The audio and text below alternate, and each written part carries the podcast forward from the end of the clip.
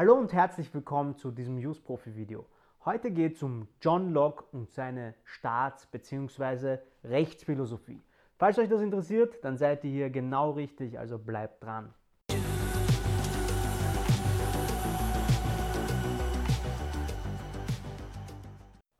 Der gute John Locke lebte in einer Zeit, die relativ stürmisch war. Die 1680er Jahre waren politisch und gesellschaftlich also keine besonders ruhige und angenehme Zeit.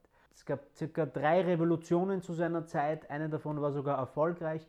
Und in dieser Zeit, in dieser turbulenten Zeit, schreibt der gute John zwei zentrale Werke. Two Treatises on Government und Letter Concerning Toleration. Beide Werke erscheinen im Jahr 1689 und in beiden Werken geht es um die Aufgaben und die Grenzen der Staatsgewalt. Was ist die zentrale Aussage von Locke?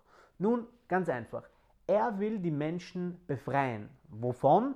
Na, auf der einen Seite vom unterdrückerischen und intoleranten Staat, der die Menschen quasi erdrückt, und auf der anderen Seite von der Kirche, die auch nicht gerade locker drauf ist. Staat und Kirche beanspruchen in dieser Zeit einfach die Macht über das Leben und das Eigentum von Menschen. Durch seine Schriften wird Locke zur Hauptfigur einer neu entstehenden liberalen, also freiheitlichen politischen Philosophie. Was will diese liberale politische Philosophie?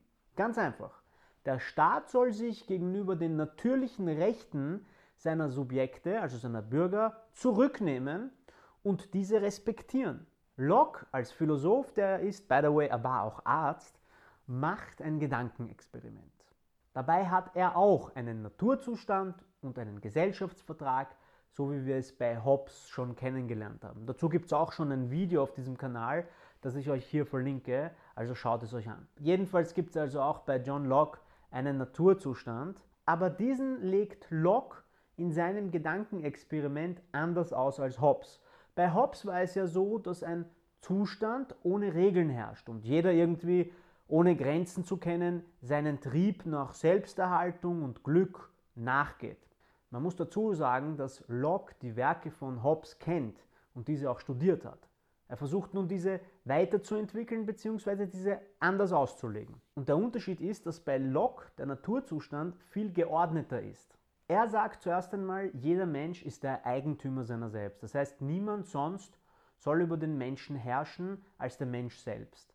Dann sagt Locke, dass Menschen im Rahmen ihrer Fähigkeiten die Freiheit haben, unschuldigen Vergnügungen nachzugehen. Die Fähigkeiten, die Locke den Menschen zuspricht, sind erstens innerhalb des Naturgesetzes für die eigene Erhaltung zu sorgen und für jene von anderen Menschen.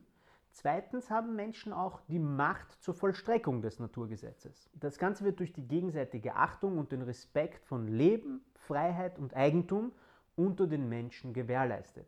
Der einzige Grund, in diese Schutzgüter, also Leben, Freiheit, Eigentum einzugreifen, ist es, wenn man einen Rechtsbrecher zur Rechenschaft ziehen will, denn dieser will scheinbar offensichtlich nicht nach den Regeln aus dem Gesetz der Natur leben, sondern nach anderen Regeln. Das wird ihm jedenfalls unterstellt, wenn er sich nicht an die Regeln hält. Das sind also die grundlegenden Annahmen, die man verstehen muss, um die Theorien von John Locke zu verstehen.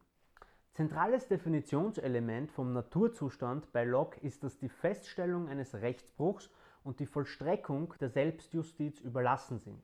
Aber das ist ein Problem, weil wenn man selbst von Unrecht betroffen ist, dann verfällt man bei der Verfolgung schnell einmal in Egoismus, Parteilichkeit, Leidenschaft und Rachsucht. Und das gefährdet wiederum das friedliche Zusammenleben. Aber auf der anderen Seite ist man, wenn es um die eigene Sache geht, eher dahinter, eher motiviert.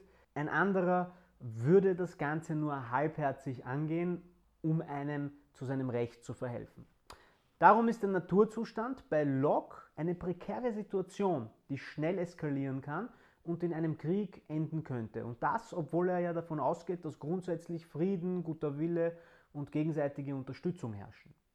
Diese eskalierende oder eskalierte Situation, die man dann hat, beziehungsweise dieser Kriegszustand, dauert auch so lange, bis man positive Gesetze und Gerichte hat, an die sich Betroffene wenden können. Größer werdende soziale Unterschiede und die Einführung des Geldes machen das Ganze zu einem noch größeren Problem. Die Spannungen zwischen Arm und Reich steigen, Und das führt dazu, dass die sowieso schon instabile Balance bricht und der einzige Ausweg ein Gesellschaftsvertrag ist, bei dem die Menschen abmachen, dass man einen politischen Körper bildet. Der Gesellschaftsvertrag. Die Gesellschaft vereinbart also einen Gesellschaftsvertrag. Da steht dann quasi drinnen, wir schaffen einen politischen Körper. Dadurch wird die Freiheit nur dem Gesetz der Natur unterliegen und jedenfalls nicht der Autorität von anderen Menschen. Aus der natürlichen Freiheit wird eine politische Freiheit, die Freiheit der Person in der Gesellschaft. Dazu braucht es aber Recht und Gesetze. Für Locke sind Gesetze aber keine Beschränkung. Gesetze sind für ihn jedenfalls viel eher vernunftgemäße Lenkung von Menschen in ihrem eigenen Interesse.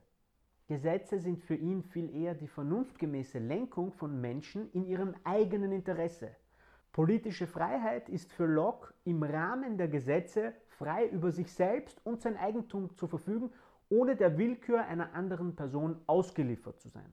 Politisch frei ist man, wenn man nur der Gewalt untersteht, die durch den Gesellschaftsvertrag begründet wurde und nur jenen Gesetzen, die von dieser beauftragten Legislative erzeugt wurden.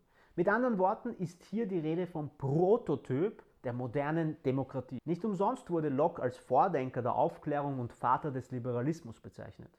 Die Macht des politischen Körpers soll durch Gewaltenteilung eingeschränkt werden, jedoch nur durch zweifache Gewaltenteilung zwischen Legislative, also Gesetzgebung, und Exekutive. Es gibt zwar auch unabhängige Richter bei Locke, die über das Recht entscheiden. Er bestimmt die Judikative jedoch nicht als eigene Gewalt. Um der Staatsmacht Grenzen zu setzen, sind Legislative und Exekutive an die natürlichen Freiheitsrechte gebunden und auch die Exekutive ist an die von der Legislative erlassenen Gesetze gebunden.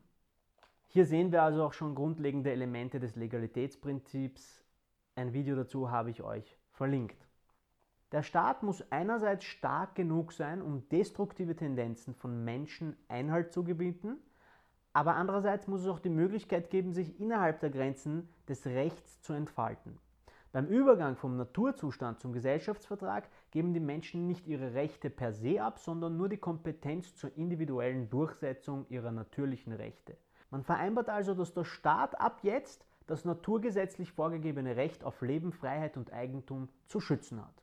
Locke erkennt auch, dass Menschen gegen die Staatsgewalt Rechte haben müssen.